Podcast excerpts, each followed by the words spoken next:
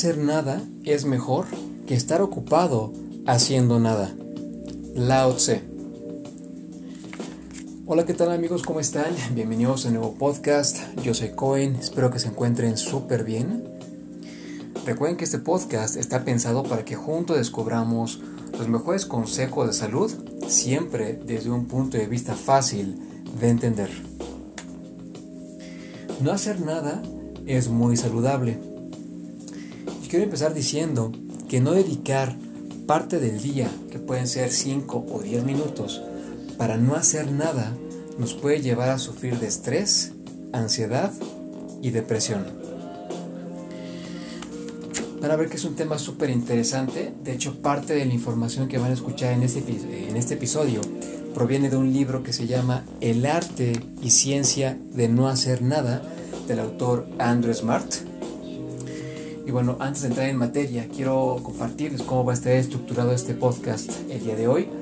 Primero vamos a hablar de datos curiosos, eh, algunos datos que tienen que ver con personajes históricos. Como punto número dos, vamos a hablar de algunos ejemplos de no hacer nada, los beneficios que tiene y además algunos comentarios que hace Andrew Smart en su interesante libro. Y como tercer y último punto, oh, voy a compartirles mi reflexión sobre este tema. Si están listos, comenzamos.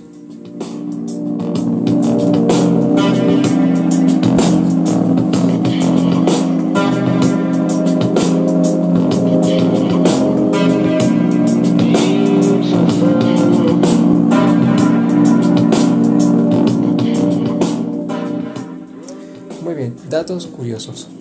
Resulta que Arquímedes no habría descubierto su teorema si no hubiera decidido tomar un descanso en el baño. Einstein no habría descubierto la teoría de la relatividad de no haber sido por los paseos que daba por el campus de Princeton. Newton no habría descubierto la ley de la gravedad de no haber sido por el descanso que estaba tomando en un famoso árbol. Y estos son al menos tres ejemplos que demuestran que existe una parte de nuestro cerebro que solo se activa cuando estamos en un reposo mental absoluto. Pasamos al siguiente punto que tiene que ver con algunos ejemplos de no hacer nada, los beneficios que tiene y algunos comentarios que hace Andrew Smart de su libro.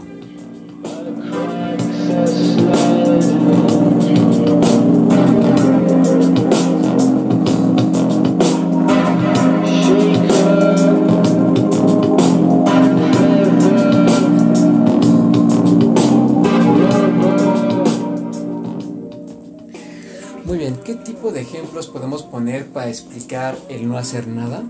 Bueno, algunas acciones podrían ser contemplar la lluvia, otro es dar caminatas por algún parque, eh, un tercer ejemplo es acostarse en el pasto viendo el cielo y las nubes, un cuarto ejemplo, cerrar los ojos mientras escuchas música y bueno, algunos beneficios que tienen acciones de este tipo están en aumentar nuestra creatividad, eh, otro beneficio que hay es mejora nuestro humor.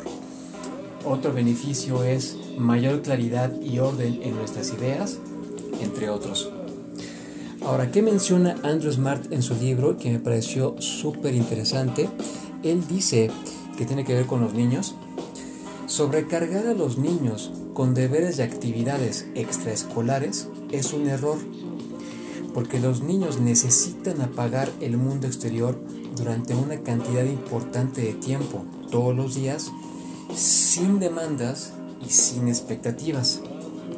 Y de hecho, otra cosa que comenta Andrew Smart en su libro es, cuanto más eficientes somos, mayor es la presión de producir.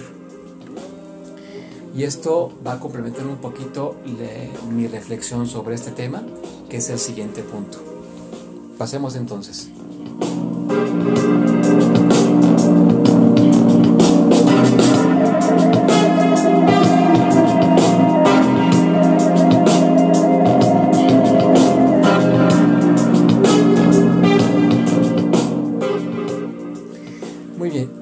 Sobre este tema. Si bien vivimos una cultura que premia la productividad extrema y pareciera que el mantener siempre este, este tenor o esta actividad constante por generar resultados pareciera como una droga, si bien es importante conseguir resultados, es igual de importante también encontrar como siempre y en todo un equilibrio, porque como ya vimos, también nuestra salud física y mental dependerán de ello.